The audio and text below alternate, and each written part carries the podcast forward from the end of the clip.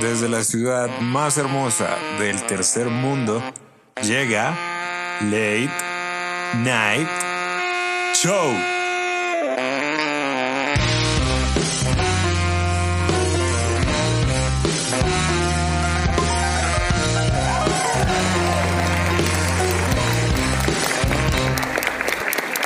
Gracias, gracias, muchas gracias. Bienvenidos al Late Night Show. Yo soy David Botero y este es el episodio número 4.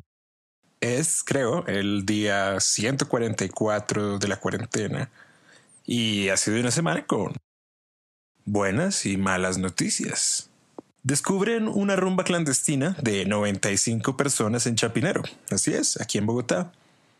Y yo me pregunto, ¿por qué no me invitaron? Me hubiera ido igual, pero el gesto se agradece.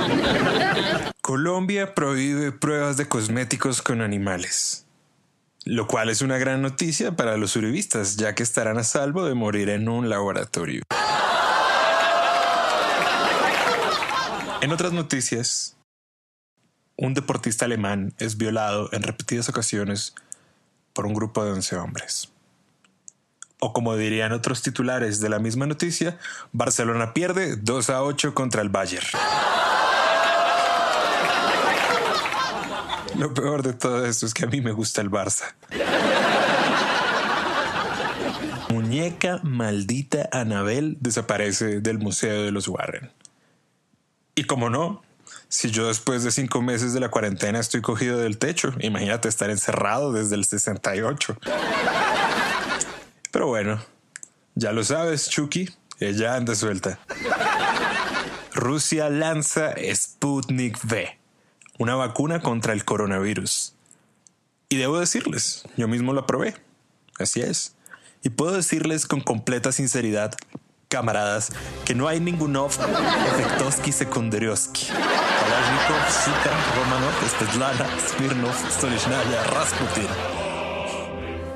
Recuerden seguirnos en Instagram como Late Night Show, en Twitter como Show Late o en Facebook como Late Night Show. Pueden escucharnos en Spotify, Google Podcast, Apple Podcast, Anchor, Evox, Spreaker y YouTube.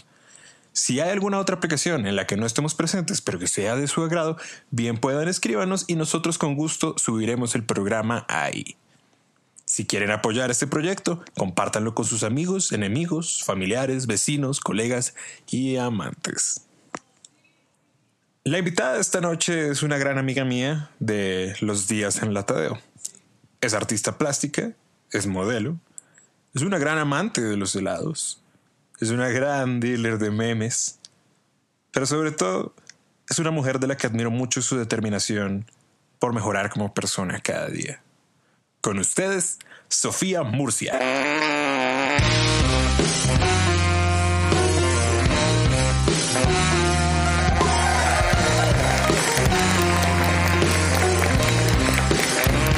Hola, muchas gracias por permitirme estar acá en mi primera entrevista oficial.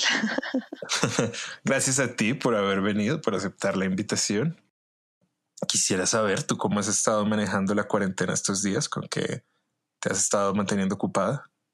Bueno, eh, así la cuarentena hace como seis meses que empezó, a mí me dio durísimo.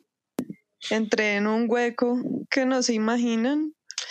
Pero pues luego empecé a salir. De hecho, la cuarentena, curiosamente, eh, me hizo hacer amigos.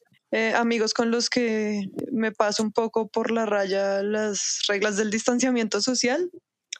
Sí, no, es que yo, yo, por ejemplo, nunca, yo no conocía a ningún vecino mío. Es más, yo no sabía que habían vecinos en este conjunto que tuvieran mi edad.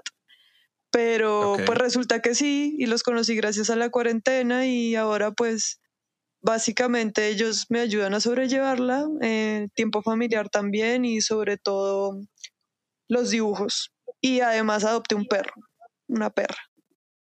¿Cómo se llama? Se llama Fruity. Fruity alias Fruity Loops, alias Frutiño con vitamina A y B. ok, ok. De los días antes de la cuarentena, ¿qué es lo que más extrañas? Bueno, eh, extraño la posibilidad de tener sexo. realmente. Y curiosamente extraño, extraño muchísimo, muchísimo el Transmilenio. Nunca pensé en decir eso. Oye, mira que yo también, mira que yo también, sí, sí, sí, mira que yo también por un momento pasé por ese pensamiento hace unos meses. Estaba contemplando sobre las cosas que perdimos y que quién sabe hasta cuándo van a volver y pensaba, verga, extraño ir en Transmilenio escuchando musiquita, viendo a la gente y yo sé que es una verga y el calor y el sudor y todo, pero, pero lo extraño, extraño estar rodeado de otra gente. Me pasa exactamente lo mismo, aunque digamos que la cosa que yo extraño, el recuerdo que me trae como nostalgia, es como más específico odio el Transmilenio, así diga que lo extraño, lo odio con toda mi alma y sobre todo odio, ir parada. Entonces yo perfectamente puedo esperar a que pasen tres Transmilenios hasta que haya uno en donde yo me pueda coger una silla. Entonces lo que yo hago es esperar tres, cuatro Transmilenios, los que sean necesarios. Y mm, cuando ya logro sentarme, eh, generalmente me siento al lado de la ventana y pongo mi música y voy escuchando mientras miro por la ventana, casi no miro a la gente. Y, voy así en mi película con la música de fondo, el soundtrack de la ida al centro o de vuelta. Y voy mirando los lugares por los que siempre uno pasa, que ya los tengo memorizados, pero igual siempre los miro como con curiosidad. O sea, no hay nada más chévere de un paseo en Transmilenio que pasar por la 22 y ver a las prostitutas, me encanta. En serio, es algo que me encanta de viajar en Transmilenio, sobre todo hacia el centro. Entonces, cuéntame sobre tu último trabajo, Ellas, que es tu trabajo de grado, ¿no es cierto? Sí, así es. Em, bueno, eh, yo lo empecé hace creo que más de un año y realmente cuando el proyecto tomó vuelo fue hace unos seis meses, porque de resto estuve ahí como picando y picando y picando. Realmente el momento, el momento en el que empezó a, nacer el proyecto fue cuando estuve institucionalizada en la clínica Montserrat. Ok. El, el proyecto en general gira en torno a la salud mental, pero no desde, no visto desde una parte, mm, digamos, literal. Pero en el proyecto sí trato de explicar algunas experiencias personales eh, respecto a eso, tratando de que también la, el observador se pueda ver en esas imágenes sin contarle sobre lo que trata el proyecto sin decirles que trata sobre la salud mental o sobre estas experiencias que uno vive con sus emociones como ser humano día a día. Pero pues el, uno de mis objetivos con el arte es, es hacer que la gente quede impactada o quede con asco, quede, que sientan emociones fuertes. Muy pocas veces busco las emociones positivas porque me parece más interesante algo que te pueda hacer sentir algo tan fuerte que te dé que te dé incluso rabia o tristeza. Es más difícil eso, creo que es más difícil de lograr que eh, hacer una pintura y que te inspire como sí, alegría, qué lindo. ¿no? De hecho, no me gusta que me digan que mi trabajo es lindo, prefiero que me digan como qué asco eso. O sea, no, no me gusta, me encanta que me digan no me gusta y que no, porque, porque generalmente ese no me gusta viene acompañado con, es que me hace sentir fastidio. Y bueno, y en el proyecto de ellas, pues creo que eh, con, el, con todo ese trabajo lo, lo logré. Eh, hacer que la gente se fastidiara o le diera como un sentimiento feo.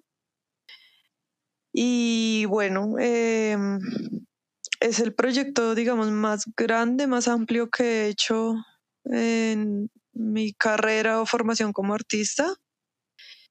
Y es un proyecto que va a seguir avanzando. No se queda acá eh, solo porque haya sido el proyecto de grado, sino es algo que seguiría avanzando porque le tengo mucho amor al proyecto y también sé que es algo que puede, de pronto, no, no sé si la palabra es ayudar, a la gente, pero una cosa que a mí siempre me ha pasado es que yo no soy buena para expresarme en palabras.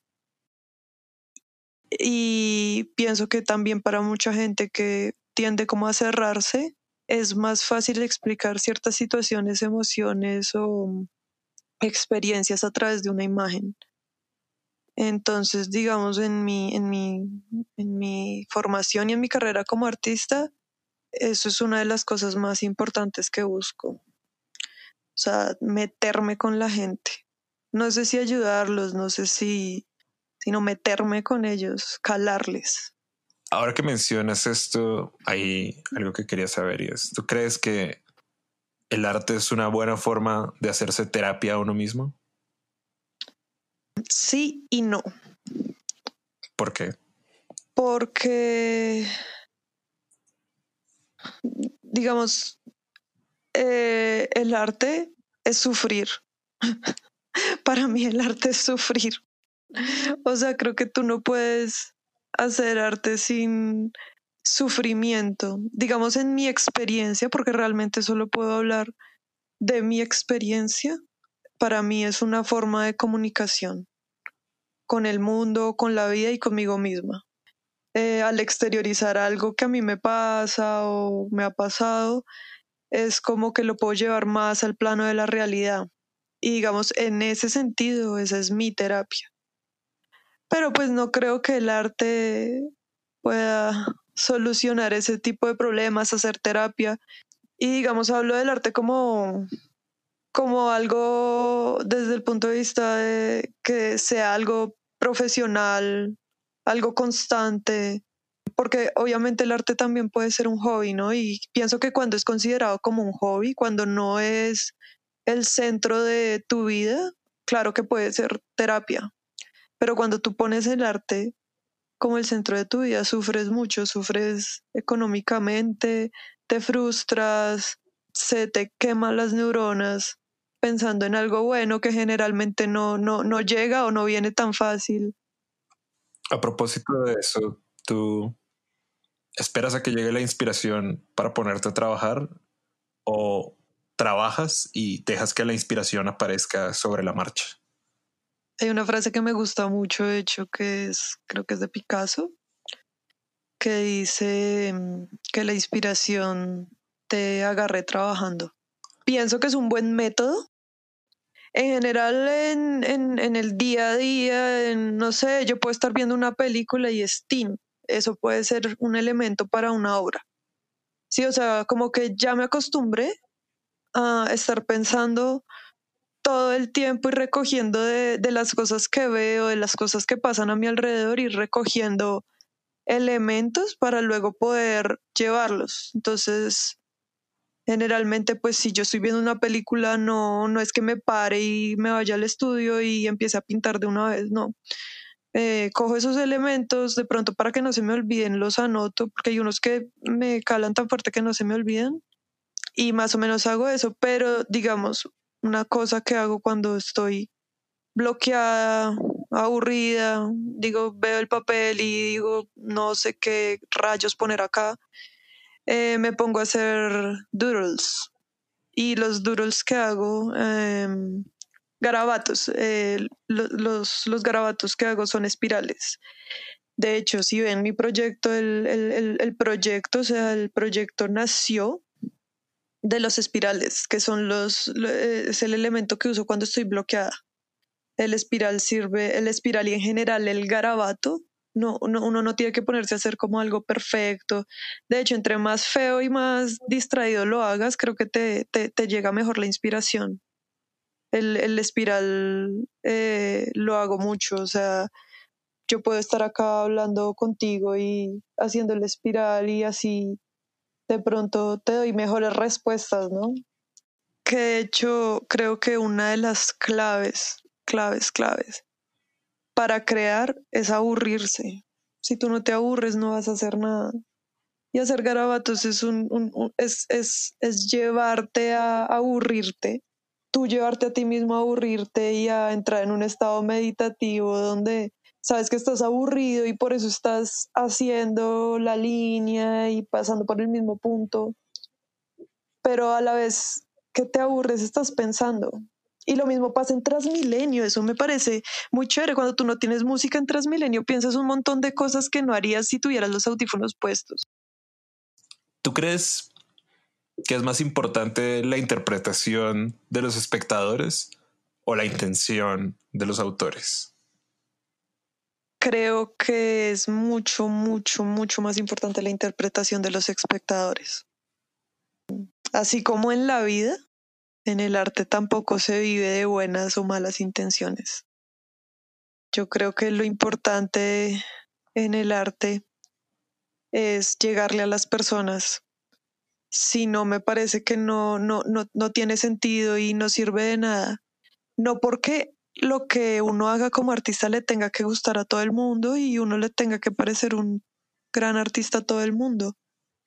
Pero el hecho de que les llegue a las personas bien o mal es, e, es yo creo que eh, la finalidad como más sincera que se le puede dar al arte, sino pues porque hay exposiciones. Sí, lo importante es la intención del artista, porque hay exposiciones, porque invitan a un montón de gente a ver las obras. Sí, lo importante era la intención, entonces que nadie las vea, ¿no? Y que te quedes con tu intención y, y que te quedes clavado en, no, es que lo que yo quería mostrar era esto y es esto. No, me parece que es mucho, en, en todos los aspectos de todas las profesiones y por lo menos las humanidades es llegarle a la gente. Me parece que es más importante el, el, la interpretación del espectador. Además es mucho más interesante hacer una pieza y y poder contar con un abanico infinito de interpretaciones porque ninguna persona está en la, en, la misma situación mental, emocional, física que la otra y de ahí es que nacen ramificaciones que son mucho más interesantes que solo quedarte con la idea que tuviste tú al, al hacer una pieza. Qué bonito eso. Sabes, a mí, de hecho, eso es algo que me conflictó un poco con mi carrera porque para mí también lo más importante es la interpretación, como que siento que eso es lo que le da sabor a las obras. Digamos que en la medida en la que cualquier obra de arte no está completa, sino hasta que un espectador le agregue una interpretación a ella. Y en la publicidad es un lío porque no puedes darte el lujo de que haya muchas interpretaciones, sino que tienes que ir a la fija y hacer que la gente interprete la intención puntual del aviso, sea el que sea. Y eso, eso, eso siempre me conflictó. Pero bueno, no hablemos de mí, hablemos de ti. mira que... No, pues mira que ahora que lo dices, pues tú estudiaste publicidad, yo hice un par de semestres de diseño gráfico porque hubo un punto de mi vida en el que estuve muy conflictuada con el arte y le terminé. Luego volví con él arrastrándome. Entonces, el, caso es que hice unos semestres de diseño gráfico y en una materia, ni siquiera me acuerdo cuál era, eh, preguntaron que cuál era la, la diferencia del arte y el diseño. La conclusión fue que el arte es igual a libertad. Tú en el diseño, publicidad, lo que quieras que tenga, que incluya artes aplicadas, Sí, tienes, tienes las habilidades, las técnicas, quieres mandar un mensaje, pero tú no tienes la libertad. No tienes la libertad que, que tienes cuando eres artista. Obviamente con esa libertad vienen muchas cosas feas, pero si, si sabes, si sabes manejar esa libertad, es, es algo muy, muy rico de tener. Voy a dejar mi carrera eventualmente. no, oye, me, me, me subestimas. A propósito de, de otras de tus pasiones, además del arte, sé que eres una gran amante de los helados. quisiera, quisiera saber oh, dónde empezó ese gusto por los helados. ¿En qué, qué, momento te diste cuenta de que eras una amante y una casi catadora de helados? Bueno, una catadora. ¿Cómo, cómo, te, ¿Cómo te definirías tú misma? Yo me definiría como, como una, una persona muy crítica respecto a, a los helados. Una persona muy crítica y muy exigente. Em, bueno, lo que pasa es que em, yo cuando era pequeña, eh, a mí no me gustaba comer. O sea, de verdad no me gustaba. No, me, me, daban carne, el almuerzo, eh, tal, tal, y no me gustaba. Yo estaba re desnutrida, todavía estoy desnutrida, pero ahora sí como. Pero bueno, el caso es que pues, yo no comía, mi mamá no sabía qué hacer, bla. Y mi abuela, que era un ser espectacular, es un ser espectacular, eh, pues tenía esta maravillosa idea de, bueno, no está comiendo la proteína, llevémosla a comer helado, que eso tiene proteína porque tiene leche. Sí, sí. Digamos que eso tiene cierta lógica. lógica ¿no? no puedo, no puedo argumentar contra esa lógica. Ah, ajá. Eh, y entonces pues mi mamá terminó llevándome a comer helado. Y pues hoy mi abuela también comía el, helado porque también era muy fanática. Y con mi abuela, durante todos los años que vivió, ese fue el plan, ir a comer helado, ir a comer helado, ir a comer helado. ¿Iban a algún lugar en especial o probaban íbamos a todo, íbamos a todos los lugares que se nos ocurrieran. Cuando murió mi abuela, yo empecé como a explorar más ese mundo del helado en Bogotá. Pues en Bogotá, porque tampoco es que en los últimos años haya tenido la oportunidad de salir mucho, pero pues cuando salgo siempre pruebo un, helado nuevo que me llame la atención. Digamos algo con un valor emocional bien grande. El comer helado, el comer helado era como la, la, cosa que tenía con mi abuela, bueno, una de las cosas que tenía con mi abuela. Y empecé como a explorar un poco más y, y, y, y había, bueno, ahorita que estamos en cuarentena no pasa, pero pues en general yo como helado unas dos veces a la semana, más o menos. En honor a mi abuela, de hecho, me tatué un helado. Eh, y pues cuando salgo con, con, mis amigos o parcho en general, a mí lo que me gusta, yo, yo, yo no soy tanto de sí, vamos por una pola, yo, yo soy la fastidiosa que dice vamos por un helado. Yo lo sé, yo lo sé. Eh, y tú lo sabes, como helado. Y mm, empecé a ir a sitios como que descubrí que me encantan los sabores raros, me encantan los sabores raros, o sea, entre más raro se oiga el nombre del sabor, más me dan ganas de probarlo. Y he probado en Bogotá helados de aguacate, helados de banano con té chai, mejor dicho, helados bien raros. El otro día estaba comiendo uno de eh, brownie con caramelo salado, brownie salado, una vaina así, me encanta. ¿Hay algún sabor raro que te gustaría probar que no has podido probar hasta la fecha? Cualquier sabor que no haya podido probar hasta la fecha, me gustaría probarlo. Si es un helado de carne asada, me lo como. Me lo como, o sea, pero de los que, de los sitios a los que he tenido la oportunidad de ir, he probado los sabores más raros, porque siento que tengo que hacerlo, siento que es una de las misiones de mi vida, probar todos los helados que pueda.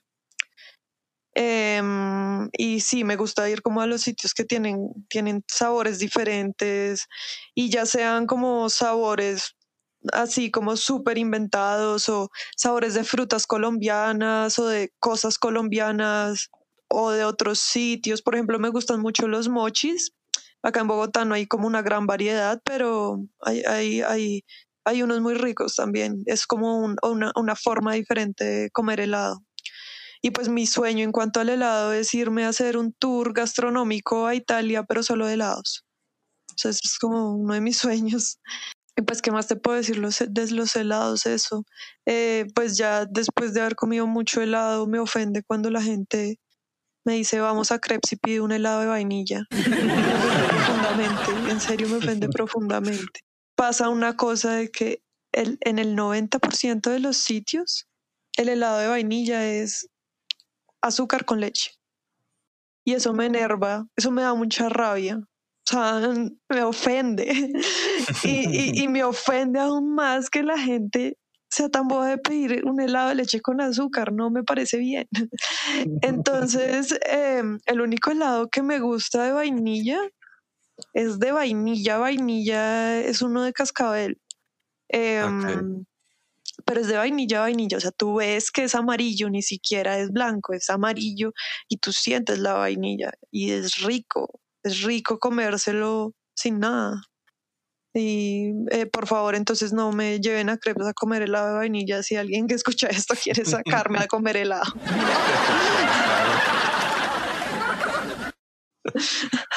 Justo, ahora, ¿qué, ¿qué, buena heladería hay en Bogotá que podrías recomendar? Qué buena heladería. Bueno, esta, esta se ha vuelto muy popular.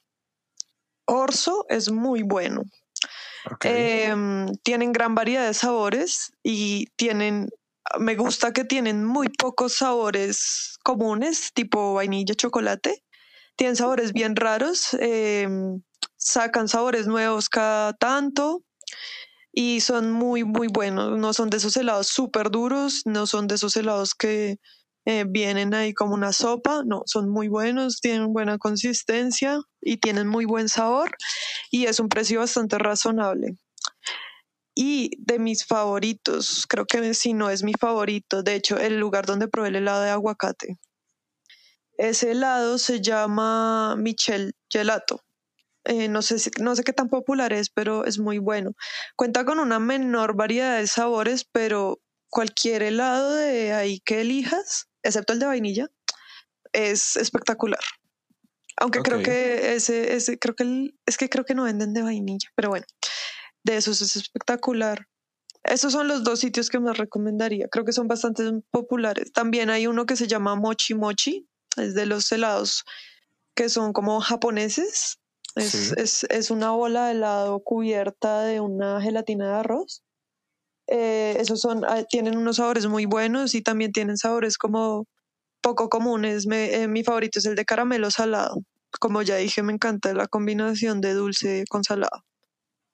Ok, ok. Hablemos de otra de las cosas de tu vida. Hablemos del modelaje. Ok. Yo quisiera saber, para ti como modelo, ¿cuál es la parte más bonita del cuerpo? Bueno, primero quiero aclarar que no soy modelo. o sea... Pero, ah, has modelado. He modelado, exacto, pero no, no me considero modelo porque pues eh, sí he tenido pues trabajos pagos y digamos que he salido en cositas, pero pues no es como algo que eh, haya tomado como un camino muy serio. ¿Cuál es la parte más bonita del cuerpo? Para mí, yo creo que el cuello. El cuello, las clavículas. Pero también depende de la persona, porque, por ejemplo, la cola puede ser algo muy bonito, pero no necesariamente todos tienen una cola linda. Eh, lo importante, creo, pues así, digamos, hablando en términos de modelaje, para mí lo importante es que el fotógrafo o, bueno, quien esté haciendo el trabajo con la modelo sepa resaltar los atributos de la persona y asimismo sepa, digamos, disimular lo que pueda que no sea tan agradable o, o, o cómodo para el modelo o para simplemente la campaña o que se esté haciendo. Ok. Y para ti, ¿Cuál es la parte más peligrosa del cuerpo? Los pies. Es terriblemente peligrosa. Primero porque están en riesgo todo el tiempo. Eh, no sé, yo me golpeo todo el tiempo en el dedo chiquito del pie, es terrible. Y segundo porque cuando alguien te quiere dominar, solo hace falta que te coja a cosquillas en los pies. Creo que esa es la, la, la, por eso es muy peligroso. O sea, si alguien, si alguien me quiere dominar y para hacerme algo malo o lo que sea, mm, que me coja cosquillas en los pies. O sea, eso para mí es terrible. Y otra cosa es que mm, yo tengo una, una, una cosa particular, no sé si es una fobia, no es con los pies exactamente, sino es cuando la gente se toca los pies sin medias Eso para mí es, es, es de las peores sensaciones que yo puedo sentir, ver a alguien tocándose los pies e incluso yo misma tocarme los pies, no, es, es, es muy incómodo. Yo duermo con, yo puedo estar totalmente desnuda, pero tengo que tener medias. Yo, yo soy partidaria de la gente que hace el amor con medias. O sea, me parece que es lo correcto. Hay mucha gente que dice que es mejor con medias. O sea, no se, no se ve bien, pero se siente mejor. Se siente mejor y estás cómodo, estás en tu salsa. Hay mucha Eh, gente que a veces no se da cuenta que en el sexo no lo más importante no solamente es lo que ves, sino lo que sientes. A veces el placer del ojo no es lo mismo al placer del, del cuerpo o de la mano. Exacto. Y si, y si, y si yo estoy teniendo sexo con alguien y de repente escucho el sonido del roce de mis pies con sus pies, ya se me baja todo. No puedo. Y sí, obviamente es mucho más importante lo que uno está sintiendo. O sea, es una vaina. Creo que el, el sexo tiene que ser como en parte un poquito eh, no estético, un poquito desagradable en el sentido estético. Si no, no es, no es muy divertido. De acuerdo, sí. Mm. De hecho, cuando, cuando es un poco sucio es cuando es mejor. De hecho. Sí, no. Cuando, cuando, no sé, cuando uno tiene la confianza para sudar como marrano, no sé, cuando uno tiene la confianza para luego quedarse acostado ahí sabiendo que uno huele horrible, pero estar así como, ah, qué chimba, eso es, eso es porque uno tuvo buen sexo. Hay quienes dicen que somos otros cuando estamos frente a un lente. ¿Tú qué opinas? Yo creo que sí, tú te metes en un papel, como en un personaje. Mm, y a la vez digo que muchas, en muchas ocasiones, el ser tú mismo frente a un lente puede favorecer el resultado de las imágenes. Pero todo depende, digamos, de la finalidad de, las imágenes que se estén tomando, ¿no? Eh, yo personalmente me siento muy cómoda frente a un lente, entonces siento que no tengo que forzar tanto mi papel, simplemente tengo que mm, tomarme, digamos, unos minutos para soltarme mientras van disparando la- las fotos. Pero pues al final ya, ya, ya me siento cómoda, ya miro al lente como si fuera una persona y a uno le dan muchos consejos. Un, un- amigo que es fotógrafo que me ha tomado fotos varias veces me decía, mira, mira la, a la cámara como si fuera un man al que te quieres comer. Si tú te imaginas eso, funciona, o sea, funciona. Si te sale la mirada sexy que fotógrafo necesitaba. Y si tienes rabia, m- imagínate a la persona que más odies y miras al lente y te, te, te la imaginas dentro del lente. Eso funciona muy bien. O sea, creo que si tienes que ser auténtico con tus emociones, así te metas en un papel. A propósito de los fotógrafos, ¿es cierto que los fotógrafos son como el meme de Adam Driver? Algunos sí, pero mm, no sé, yo he tenido en general buenas experiencias con los fotógrafos. Pero en general, en general, mi experiencia con los fotógrafos ha sido buena. Y tú sabes reconocer cuando un fotógrafo es como el meme. Tú, sa- tú ya sabes reconocer cuando te llegan las propuestas, ya sabes reconocer. Tipo, mm, la otra vez me llegó una propuesta de un muchacho que hizo como una publicación en clasificados. Me dijo como, no, mira, quiero hacer esto, esto y esto. Yo, yo estoy súper bien con los desnudos artísticos, o sea, a mí no me da pena estar desnuda y salir en una foto desnuda, para nada. Y yo le dije como, sí, claro, pero pues el, el tipo es una persona que no conozco y le dije, voy a ir con un amigo, una amiga. Y, y en ese momento me dijo como, no, es que para inspirarme necesito que estemos solos. De una y como que tú ya, ya, ya te le pones la cara al meme y todo y pues ya, ya sabes identificarlo. Pero pues hay fotógrafos que sí se toman las cosas en serio, sean profesionales o sean hobbies, porque tengo un muy buen amigo que para él más bien es un hobby, pero saca buenas fotos y es un tipo muy comprometido con lo que hace y muy respetuoso. Entonces, sí, y obviamente también hay lo bueno es que también hay unas fotógrafas mujeres muy buenas y pues generalmente en ese sentido uno se puede sentir más cómoda con una con, con, con trabajando con una mujer. Si tuvieras presupuesto ilimitado para hacer un museo, ¿de qué sería el museo? Uy. Presupuesto ilimitado. Ilimitado. Ilimitado. Piensen que es todo el dinero del mundo para hacer un museo. Mira que, mm, digamos que un, interés aparte del helado y el arte que tengo es la biología. Okay. Me encanta la biología. Y mm, me encanta una parte de la biología, descubrí hace poco que me encanta, que es eh, la teratología.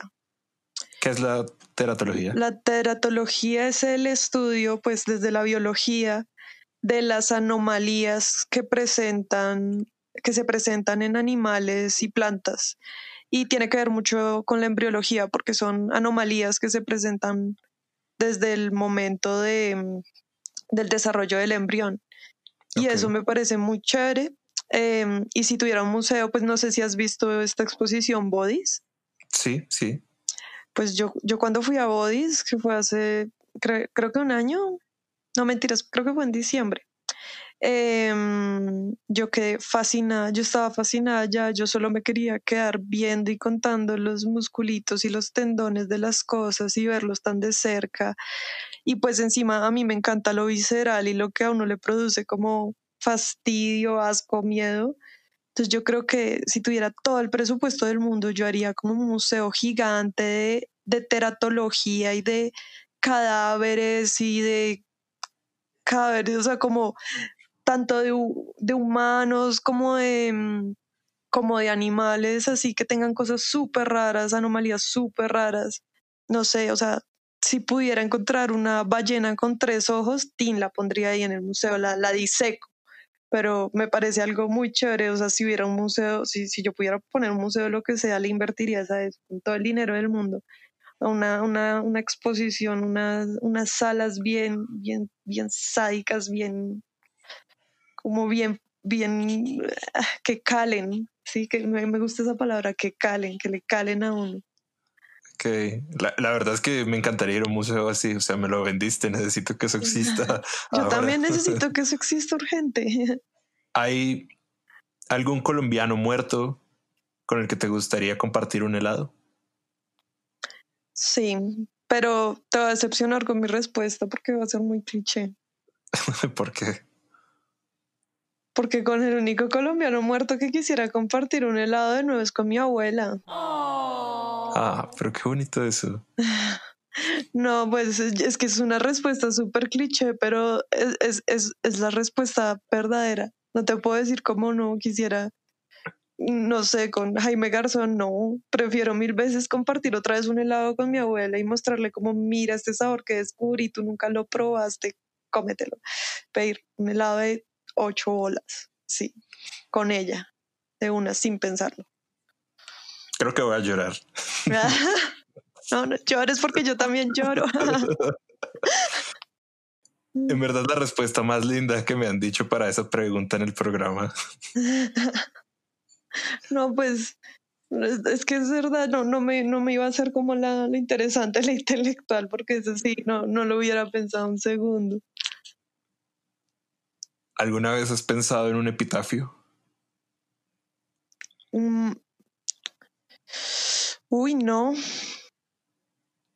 Pues de hecho es curioso porque mi mamá, esto va a sonar muy raro, pero mi mamá mm, me compró un huequito de esos para poner las cenizas cuando yo me muera. Pues yo tengo el huequito, pero no tengo el epitafio. Uy, no sé cómo sería. Mm, pero yo lo pondría algo así, lo, pondría un epitafio humorístico hacia el lado negativista, seguramente. Una vaina que saldría, o sea, una vaina para que saliera en una página de, de memes sobre depresión, seguramente le pondría eso. Y ahora que me lo dices, creo que voy a pensar qué va a decir mi tumba. Claro. A propósito de los memes, tú de hecho eres una gran dealer de memes, compartes memes todo el tiempo en Facebook, que por cierto yo personalmente disfruto mucho. Gracias, mis mayores orgullos. El humor suele estar anclado a, la época en la que se hace cada chiste y cada broma. Para ti, ¿cuál es el mejor meme de esta semana? Uy, de esta semana. Espérate, voy a entrar a mi Facebook. Dale. Porque si hay un meme bueno, debe estar en mi Facebook.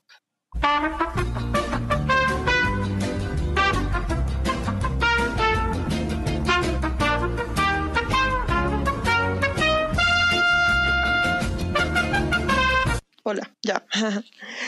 Eh, lo pensé esta semana. Em, no, no. O sea, han habido memes muy buenos, pero me voy a ir. La respuesta me voy a ir con uno, digamos que es bueno, pero digamos que no es el super meme. Pero me refiero por la, por la mm, afirmación que hiciste sobre los chistes y la época.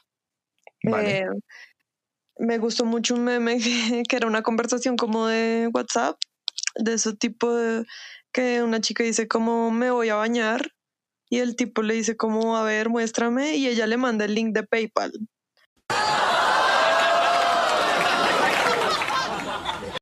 Creo que ese es el, esos son los memes de la época, los memes de la época son esos y, la verdad me encantan, me encantan y soy muy partidaria de, ¿quieres? No, pues yo también quiero algo a cambio y no quiero fotos de tu pene a cambio, quiero dinero, dinero o alguna vaina, algo así. Entonces son muy buenos chistes, pero apoyo a las chicas que hacen eso, apoyo total. ¿Tú crees que en cuanto a los memes y el humor, hay algo con lo que no se debería bromear? Sí, definitivamente. Eh,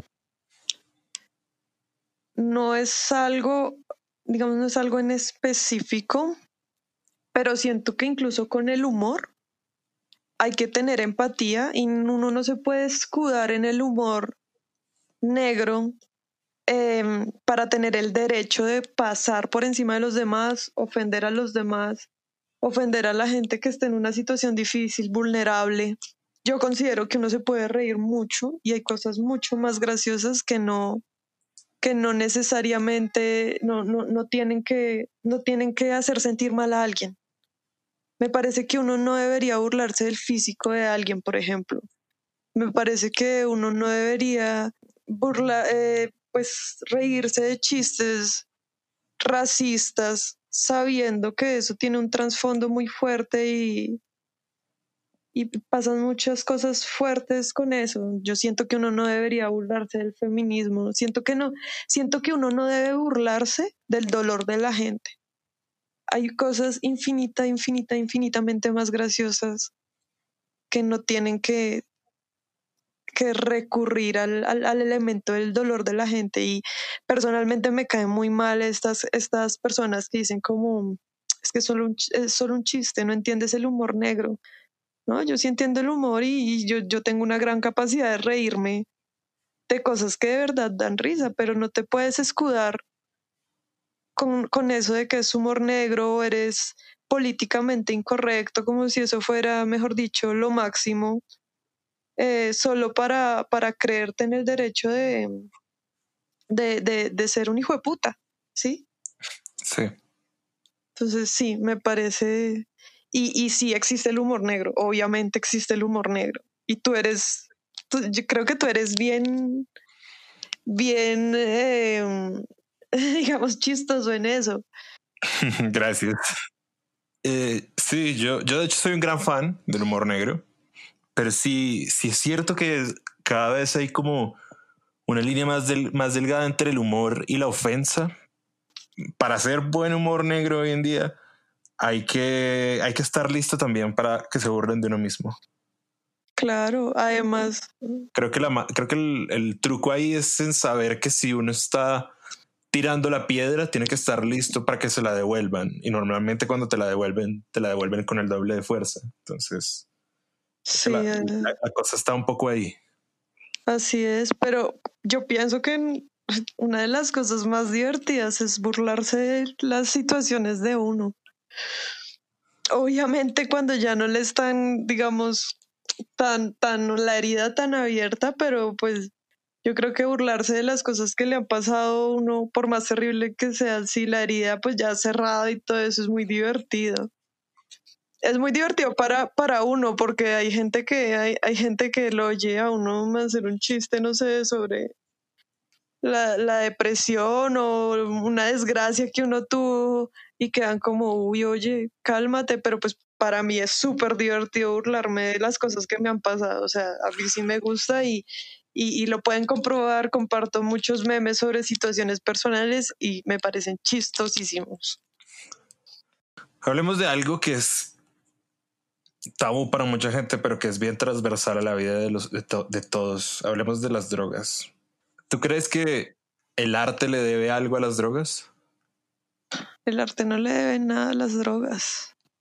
Pues, a mi parecer, yo creo que si tú te tienes que fumar un porro o meterte algo para hacer arte y ser creativo, no, no, no eres realmente un artista.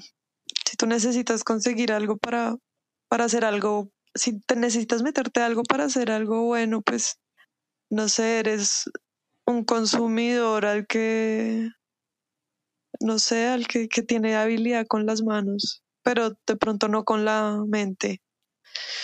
Esa es, esa es mi opinión personal. Puede que mm, la gente no esté de acuerdo conmigo, pero sí. Ok. Y, y digamos, lo digo yo porque, digamos, en mi experiencia con las drogas, yo fumé marihuana muchos años. Y yo creo que eso sí me quemó el cerebro un montón. Pues todos esos años que, que fumé y que fumaba para trabajar y todo eso y decía la excusa de, ay, sí, ahí trabajo mejor. No, pues la verdad es que pues mi, mi, mi, mi mente o mi situación de ese, de ese momento hacían que no, que no tuvieras ninguna buena idea y pues terminaba haciendo, digamos, lo que la sustancia me hacía hacer, pero pues al final eso es cansón. Yo creo que eso sí, perdón si sueno como una señora, pero según mi experiencia, así mucha gente diga que la marihuana es buena y es una chimba, no, para mí no lo es. De hecho, creo que te, te quita muchas cosas más de las que te da. Como que, por ejemplo. ¿m? Te quita las ganas de, de pararte y hacer algo productivo, por ejemplo. Te quita las ganas de mm, parchar con tus amigos si no es para fumar marihuana, pues es como que no parchas. Yo creo que incluso te, te, te, te quita como, pues yo estoy hablando de cuando eres un fumador de marihuana, digamos, constante, Sí, sí. te, te quita incluso la, la libido, o sea, sientes como que es más rico tirar, eh, pues trabado. O sea, siento que te quita como la posibilidad de, de ver que la vida en sobrio es chimba.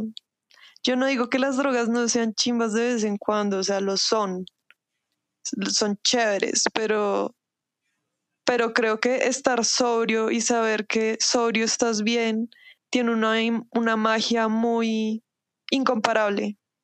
Poder vivir tu vida sobrio y poder estar bien, eh, sobrio y bien y divertirte un montón y crear un montón estando sobrio, yo creo que es una de las mejores sensaciones, porque ahí es cuando realmente te das cuenta de que eres persona, eres eh, que eres capaz de divertirte y de hacer cosas sin la intervención de nada más. Yo creo que esa es una de las mejores sensaciones. Mira tú. ¿Y para ti hay alguna droga que debería ser legal? Pues yo creo que el, el hecho de que las drogas sean ilegales en general, todas, no es que reduzca riesgos y daños. De hecho, creo que la, la ilegalidad en, en las drogas, pues lo que es, es contraproducente, porque tú sabes, igual si una persona quiere ir a consumir cocaína, siempre hay, ¿sí me entiendes? Siempre hay quien te venda drogas, siempre. Y es más, con la, con la ilegalidad, pues puedes comprar muchas más que si fuera legal. O sea, puedes comprar más cantidad y puedes meterte más y etcétera, etcétera. Entonces eso no reduce nada, ¿sí me entiendes? No, eso no reduce riesgos ni la, la gente la gente toda, en la, toda la historia de la humanidad nos hemos drogado. O sea, eso viene con nuestro instinto, igual que en muchos otros animales que también, digamos que se drogan. Eso viene con nuestro instinto y no va a dejar de pasar. Y que te prohíban algo no va a hacer que lo dejes de hacer. Y todos lo sabemos todos nosotros lo sabemos. Yo creo que los hijos de padres estrictos que estén escuchando lo saben perfectamente. Cuando a uno le dicen no haga algo, uno dice, uy, qué chimba, voy a ir a hacerlo.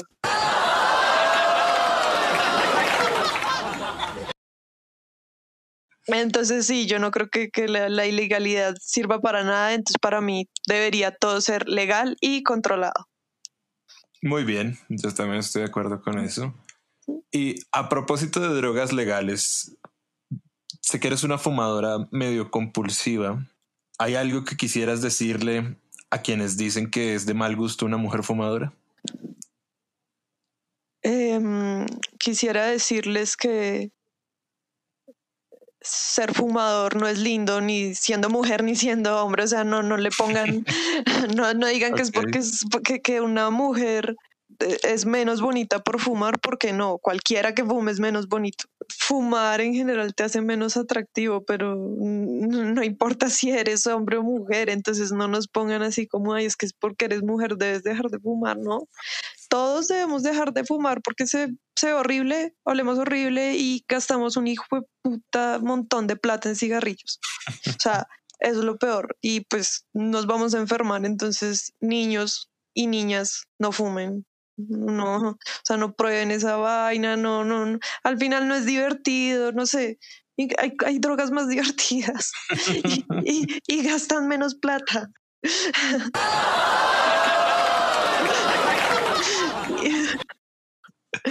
y no huelen feo todo el tiempo, o sea, háganlo. Bueno, hace como tres años estoy tratando de dejar de fumar, pero no, no, no es divertido ser adicto a esa vaina, gastarse ocho mil pesos en una cajetilla que no te dura tres días. No. No, niños, vayan, compren otra cosa. Obviamente de menos riesgo, no vayan a comprar perico, no sé, vayan a comprar una pastilla de éxtasis. Pero no, no fumen cigarrillo. ¿Qué es lo más inteligente que uno puede hacer en esta vida? Bueno, yo creo que lo más inteligente, una de las cosas más inteligentes que uno puede hacer en esta vida es no siempre hacer caso. Es más, casi nunca hacer caso. Si, si tú quieres de verdad hacer algo, uno, uno, uno es perfecto, yo creo que uno es perfectamente capaz de diferenciar, ni siquiera entre el bien y el mal, sino de diferenciar lo estúpido de lo no estúpido. Y si tú quieres hacer algo y no te parece tan estúpido, hazlo. Así aprendas a, a los golpes que, que pues no debiste hacerlo eh, hazlo. Si, si, si no es tan estúpido, o sea, si no es una idea tan estúpida, hazla. Porque igual al final solo hay, hay, hay dos salidas, o como te sale mal y, no lo vuelves a hacer, o sale bien y, y, y lo disfrutas y ya. Otra cosa inteligente que uno podría hacer es, digamos, esto es como un poco esto me causa como una contrariedad, pero yo no sé si al estudiar artes como carrera profesional me equivoqué. Yo creo que uno debe seguir sus sueños y sus pasiones. Uno debe seguir sus sueños y sus pasiones, eso es muy importante, uno siempre lo debe hacer. Pero también desde uno, desde que uno, no sé, está en el colegio, se gradúa del colegio, de la secundaria, ya va a elegir su carrera profesional, va a, digamos, definir un poco su futuro, porque pues al final un pelado de 17, 18 años pues no sabe una verga. Yo creo que también hay que estar con los pies en la tierra de que sí, o sea, tu sueño es la música, pero eh, y, claro, quiere ser un cantante súper famoso y lo que sea, pero pues pone los pies en la tierra, o sea, no te digo que no vayas a ser un cantante súper famoso, claro que puede pasar y si tienes talento y todo, pero pon los pies en la tierra por si no te funciona eso. Trata de, tratemos de combinar la razón con la emoción. Creo que esa es una de las cosas que me parece más inteligente de hacer desde temprano. ¿Cuál es el mejor consejo que te hayan dado? Uy, el mejor consejo que me hayan dado. Tómate tus medicamentos. Realmente sí. Tómate tus medicamentos y va a terapia, sí, ya. No sé, qué otro sí. Sí, no, y todos deberían, todos, deberían tomarlo. Tómense sus medicamentos y vayan a terapia. Si sus medicamentos sean antibióticos, tómense los juiciosos. O sea, si les mandan medicamentos, tómense los niños. Y, y, terapia, todos deberían ir a terapia. Háganle caso a la tía Sofi. Todos a terapia, por favor. ¿Hay algún mal hábito que no puedas dejar? Eh, bueno, además de fumar, obviamente, el muy mal hábito que tengo es comerme las uñas. Yo, en realidad, es como, no puedo parar. Yo, yo miro mis dedos y se me hacen tan apetitosos. En serio, es como todo el tiempo tengo ganas de morderme los dedos y la piel y sí, como las uñas. Yo sé que para mucha gente es asqueroso, pero es que son crocantes y no saben a nada. Y los cueritos son lo más delicioso del mundo. Eso, eso no, no, no lo he podido, o sea, mira que he pausado ese hábito por muchos años, por muchos, o sea, sí, como lo he dejado de comerme las uñas por ahí dos años, tres años, pero siempre vuelve, uno siempre vuelve a donde fue feliz. Eso dicen, eso dicen. Sí. Comerme las uñas es, uy, yo no lo puedo dejar. De hecho, me dieron ganas de comérmelas ahorita, pero no voy a respetar este espacio. ¿Y hay, alguna, hay algún hábito con el que quisieras haber empezado antes? Eh, sí. Eh, quisiera haber eh, bueno, dos cosas. Primero, haber aceptado el hecho de tener que tomar medicamentos y hacerlo desde un momento temprano me hubiera evitado un montón de cosas. Eh, hubiera progresado mucho más rápido. Y lo otro es con relación al trabajo. Eh, hubiera querido empezar mucho antes a mantener una rutina de trabajo estable. O sea, yo me tomo mis descansos, le doy tiempo al tiempo, pero cuando uno no tiene una rutina, uno termina creyendo que hizo mucho cuando uno no hizo nada. Creo que las rutinas, las rutinas en general en la vida son importantes y creo que es un buen hábito tener rutinas. ¿Qué compra de menos de 100 mil pesos te ha cambiado la vida? Bueno, eh, definitivamente eh, una bala vibradora, un juguete sexual. Eh, el primer, o sea, la primera, el primer juguete sexual que compré fue ese, una bala. Eh, me costó 60 mil pesos y creo que, que, cambió una gran parte de mi vida, eh, de la forma como experimento mi sexualidad. Luego, pues fue una experiencia que me gustó, así que Luego, pues tiempos, tiempo después invertí en otros juguetes más sofisticados. Y eso, eso me cambió la vida en el sentido de que aprendí a, digamos, con, con estos juguetes y esta, digamos, experimentación conmigo misma. Aprendí a, conocer mi cuerpo, a, a explorarlo y asimismo eh, mi vida sexual con parejas mejoró muchísimo, porque ya al conocer uno lo que le gusta, lo que no le gusta, eh, puede pedírselo a la pareja sexual con la que uno esté. Y pues eso es un gana-gana, es un gana-gana total. O sea, tanto, tanto para mi satisfacción como para el aprendizaje de otro. Entonces eso, eso fue muy chévere. No, no, no fue una inversión de dinero muy grande, pero fue muy importante. Y creo que, creo que todos, todas las mujeres y, y los hombres deberían invertir también en, en experimentar con su cuerpo. Estoy seguro que hay gente que ha gastado más en cosas más estúpidas y menos significativas. Entonces, vayan, compren. Rappi tiene una sección de eso. y, y, hay muchas tiendas con muchas cosas. Y, ah, bueno, una recomendación, una, un consejo que yo digo que es el consejo, de los consejos más valiosos que yo le puedo dar, por lo menos a mis amigas, a las mujeres, las mujeres que estén escuchando esto, es inviértanle a un estimulador o succionador de clítoris. Eso es, es lo mejor que les puede pasar en la vida, en verdad. Es, ese es el famoso Satisfyer, si no estoy mal es conocido por ese nombre, ¿no es cierto? Pues te lo voy a explicar en mis palabras. Eh, es una, es un, eh, eh, una cosita que te pones en el clítoris que haz de cuenta como un huequito. y pues le dicen succionador de clítoris, pero en realidad lo que está haciendo no es succionar, sino que te manda como unas onditas, como unos golpecitos, le puedes cambiar la velocidad y todo. Y eso simula una, una, una estimulación, digamos, oral. Okay. Y es, es, muy, es muy bueno, es muy bueno al Satisfyer no se le va a cansar la lengua.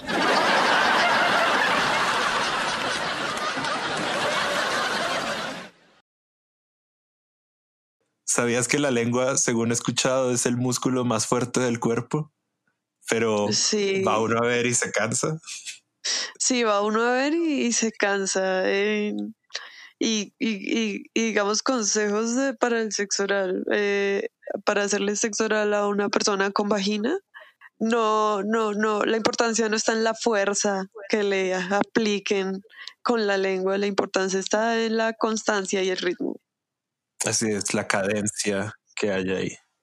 Exacto, eso es un consejo para, para, para los, los chicos o las chicas que quieran hacerle un buen oral a una persona con vagina. Eh, y de hecho, una curiosidad del Satisfyer, cuando yo lo compré, yo vi muchas reseñas en YouTube. Y una cosa que promete la, la publicidad del Satisfyer es, puedes llegar a un orgasmo en menos de tres minutos. Verga. Y, y, yo dije, ¿cómo? es así? Lo voy a intentar. Y es así. Es una cosa loquísima. Es loquísima, o sea, en serio, cómprenselo. A mí no me pagan por, por, por decir esto, pero cómprenselo, por favor, hagan, háganse un favor y, y, inviértanle a eso. Ok.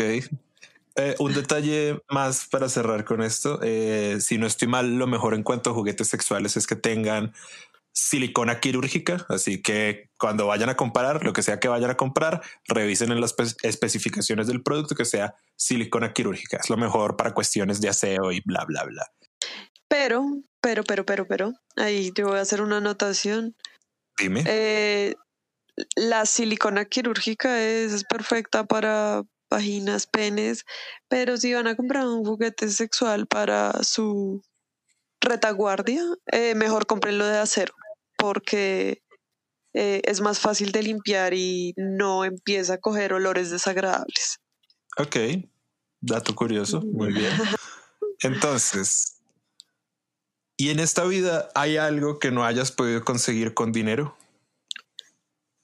Mm, sí, pues dicen que el dinero puede conseguirte todo, pero yo creo que no es cierto en, en, en unas pocas cosas y, y realmente a la final esas pocas cosas que el dinero no puede conseguir son las más importantes.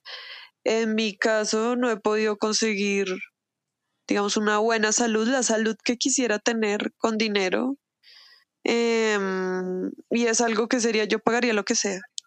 Yo pagaría lo que sea por decirle a alguien, vea, tome yo no sé cuántos millones de dólares pero deshágase de, de, mis problemas de salud.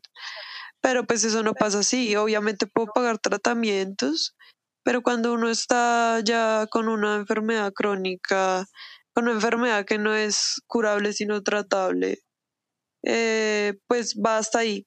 Y uno tiene que aprender a vivir con eso. Y la verdad, qué mamera, aprender a vivir con algo que uno no quiere vivir, pero pues así toca. Pero sí, eso es una de las, la cosa más importante en la que puedo pensar ahorita, que no he conseguido con dinero, es esa, salud. ¿Y cuál es el objeto más caro que has llegado a dañar? Um, el objeto más caro que he llegado a dañar, pues la verdad no es que yo compre cosas muy caras en general. Eh, mis padres cuando entré a la universidad me regalaron un MacBook Em, un MacBook que pues en su época era caro. Y una vez, pues yo, yo, yo también, además de trabajar en eso, en, en el MacBook, eh, yo solía ver películas en mi cama con el, con el computador. Y una vez me quedé dormida eh, encima de mi cama con el computador encima y pues evidentemente estaba muy dormida, me volteé y es el ruido más fuerte y más doloroso que he sentido de algo que se cae porque, mejor dicho, le quedó una bolladura. Yo creo que el pobre computador nunca se recuperó totalmente de, de su trauma, pero sí, lo, lo, dañé bastante y, y, pues para esa época era un, un objeto muy caro. Sí, no es lo que uno debería hacer. Entonces, ¿Helado o gelato?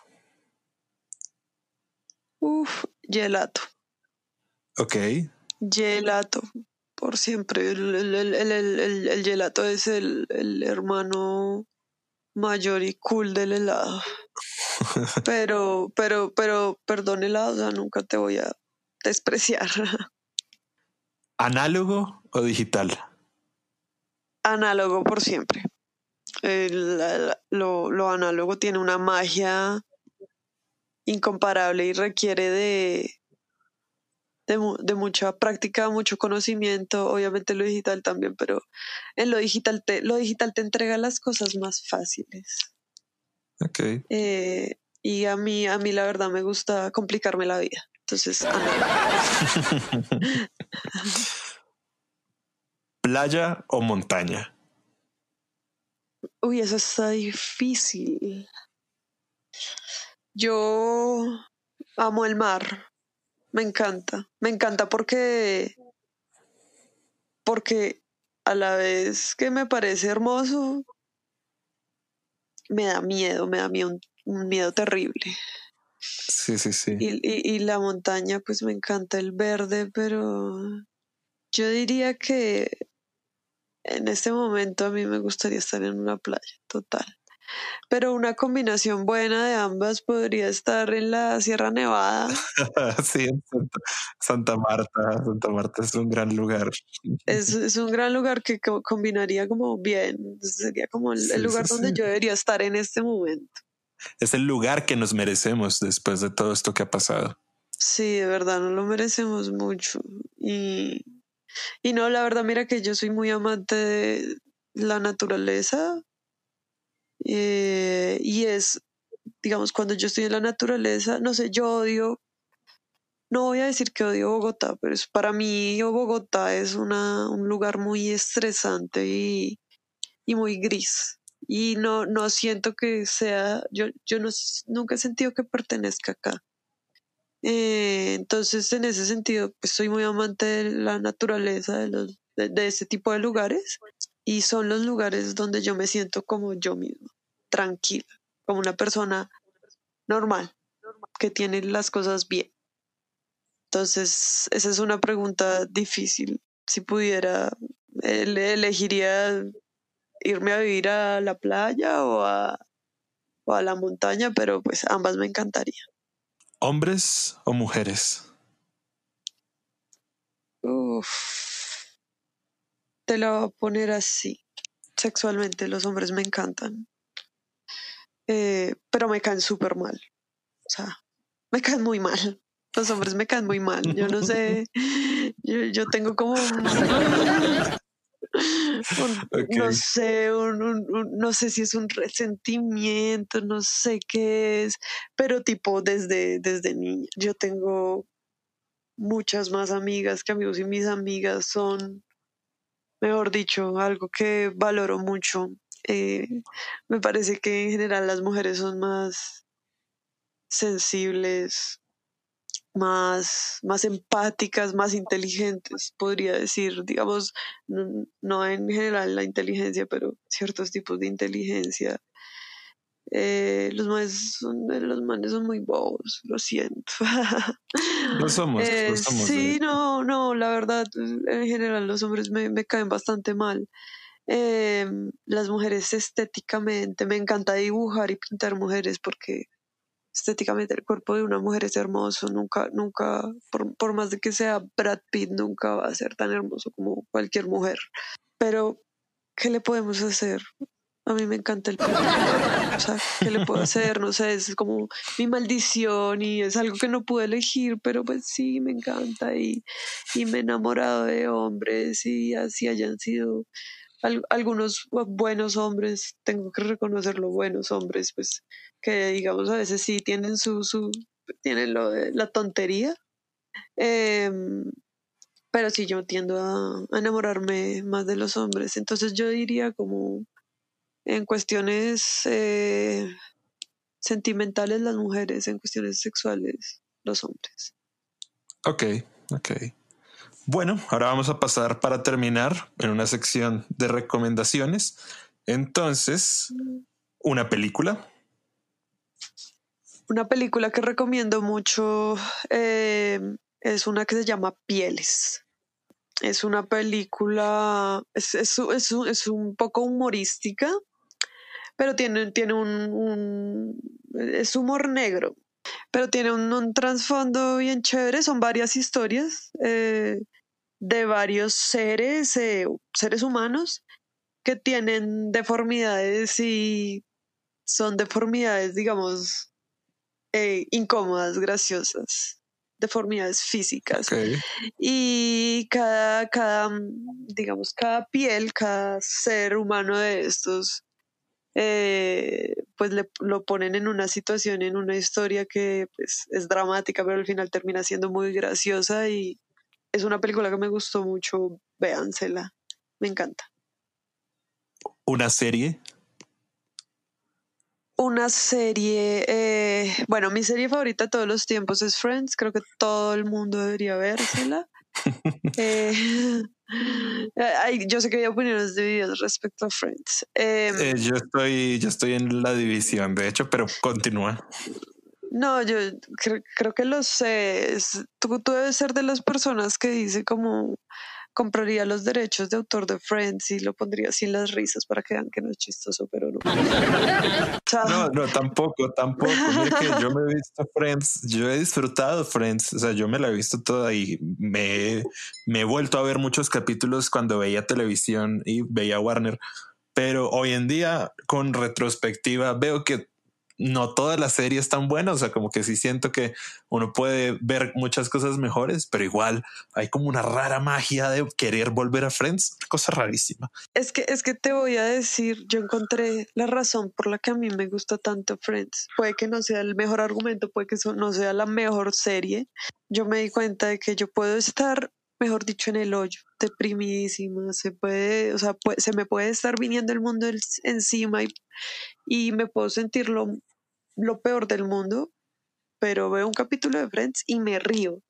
O sea, puedo estar en la mala, pero veo un capítulo de Friends y me siento mejor. Y no importa si es chistoso o no es chistoso, pero ah, es una magia, es la magia que dices. Y creo que la magia radica en eso. Friends te hace sentir como bien, por alguna razón que pues no, no, esa sí no la tengo muy clara. Eh, pero una serie así, aparte de pues de esas que son, digamos, clásicas. eh, hace poco me vi La Maldición de, How, de Hill House, La Maldición de Hill House. Eh, está en Netflix. Lo que me pareció muy chévere de esa serie es que es de terror y es, no es de ese terror malo que te asustan, digamos así, con algo que sale de repente, algo es terror, terror, que asusta, pero también digamos que hay una historia que vale la pena y no, no es solo el susto, no es, no es solo el susto, sino hay una, una, una gran historia detrás de, de, de, todo lo que pasa. Y bueno, es una serie, digamos, más bien corta, es de una temporada, me, me, me gustan las series cortas también y te deja pensando en muchas cosas. Entonces, esa, digamos, es mi recomendación de, de, de series que he visto últimamente. Esa véansela, si les gusta el terror. Y si no les gusta también, igual es, es muy chévere. Muy bien. ¿Un canal de YouTube? Un canal de YouTube. Eh, mi canal de YouTube favorito es bueno, son dos, pero son de la misma temática, pero el primero que conocí, que fue mi favorito por mucho tiempo, se llama eh, Dinosaur Blogs. No sé si lo has visto. No, no lo distingo de qué es. Bueno, yo, eh, a mí me encanta ver cosas sobre asesinos seriales, crímenes no resueltos, crímenes resueltos, sobre todo esto de asesinos seriales, violencia y, y, yo cuando más veo YouTube realmente es cuando estoy almorzando sola. Y me encanta poner cosas horribles cuando estoy almorzando. No me quita el apetito ni nada, pero me parece algo delicioso para, para comer.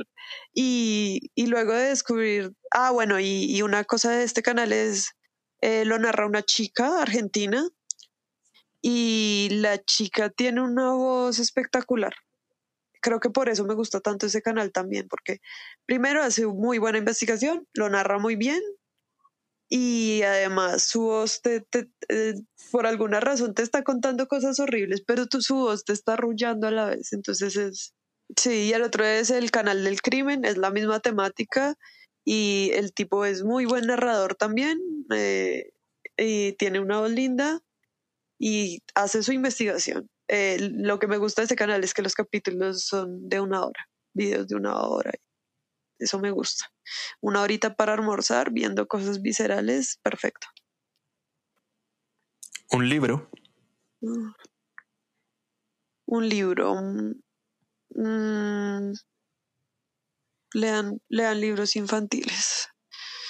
Lean libros infantiles en este momento. Eh, que no sé, me, me gustan mucho los libros infantiles, eh, sí, sigo leyéndolos. Eh, mi autor favorito es Roald Dahl y un libro corto que los va a divertir mucho se llama Los Cretinos. No sé si tú lo habrás leído, es, es un libro muy corto, pero es muy no. gracioso y es muy gracioso y además lo que me gusta de, de, de los libros de Roald Dahl es que todos los libros son ilustrados por la misma persona y es muy buen ilustrador además. Eh, lean cosas de niños, las cosas de niños son fantásticas. Esa es la mejor palabra para definirlo. Fantásticas. Exacto. Y un álbum. Bueno, eh, a mí me gustan mucho las, las bandas sonoras de alguna película. Eh, todo el álbum de la banda sonora de La La Land es espectacular. Oh, bellísimo, sí. Es, es es bellísima y yo me, yo me puedo escuchar el álbum completo tres veces seguidas si quiero porque no me canso y es que es música muy bien hecha, o sea, independientemente de que te guste el romance y los musicales, la música está muy, muy, muy bien hecha. Es que todas las canciones son hermosas y, y, y mira que este, este man, creo que se llama, el que hace la música se llama Justin, no me acuerdo. Pero este man también hizo, digamos, el, el soundtrack de Whiplash. Ese también es espectacular. sí. Es también. que, si no estoy mal, son del mismo director ambas pelis. Sí, no, y, y en ambas pelis la música es dirigida por la misma persona y es hecha por la misma persona. Entonces es, es, es, es muy bueno, es, lo hace muy bien. Entonces sí, ese eh, álbum que recomendaría, banda sonora de La La Land. Una canción. Una canción, eh, Where Angels Fear to Tread, de Disclosure. Es mi, mi, mi obsesión, yo tiendo a quemar mucho las canciones. Sí, sí. Y pues con eso estoy obsesionada. Es, digamos, es, es, una, es un tipo de tecno electrónica, como, como se llame, eh, muy chill, muy lindo y, que te, hace sentir realmente bien. Esa escucharla me encanta. ¿Y una comida? Uh, bueno, para, para que no crean que solo como helado. Em, bueno, creo que la pizza nos gusta casi todos. Eh, como dije, me encanta el, el sabor de lo dulce y salado. En Tommy Tomato, que es una pizzería que hay acá en Bogotá, es muy, muy buena. Eh, venden una pizza que es de queso azul con pera confitada. Se la recomiendo un montón, es delicioso. Ok, ok. Verga, eso sí suena curioso. Pues sí, sí, lo que te digo, me gustan los sabores raros. ¿Hay alguna pregunta que te hubiera gustado que te hiciera? Una pregunta o un tema sobre el que me hubiera gustado hablar también, pues se puede extender un poco, es sobre salud mental. Y más específicamente, pues en estos tiempos la depresión es la, depresión es la, la enfermedad de nuestra generación, ¿no? Eh, la depresión y la ansiedad y digamos que ya es tipo tener depresión y ansiedad es como una gripa pero siempre me gusta ponerle atención y hablar más de enfermedades que tienen más estigma por ser trastornos mucho más complejos, trastornos de personalidad, esquizofrenia, cosas con la, con la que la gente tiene muchos prejuicios y sí, de eso me encanta hablar. Ok, bueno, tal vez para una próxima ocasión. Sabes, la verdad es que la pasé muy bien. O sea, de verdad fue un muy buen programa y ya hacía falta una mujer acá. Claro. Girl Power. Muchas gracias, David, por darme la oportunidad. a ti por venir, a ti por venir. Me alegra que hayas podido venir aquí al programa. En fin, Sofía Murcia, un aplauso, señores. Muchas gracias.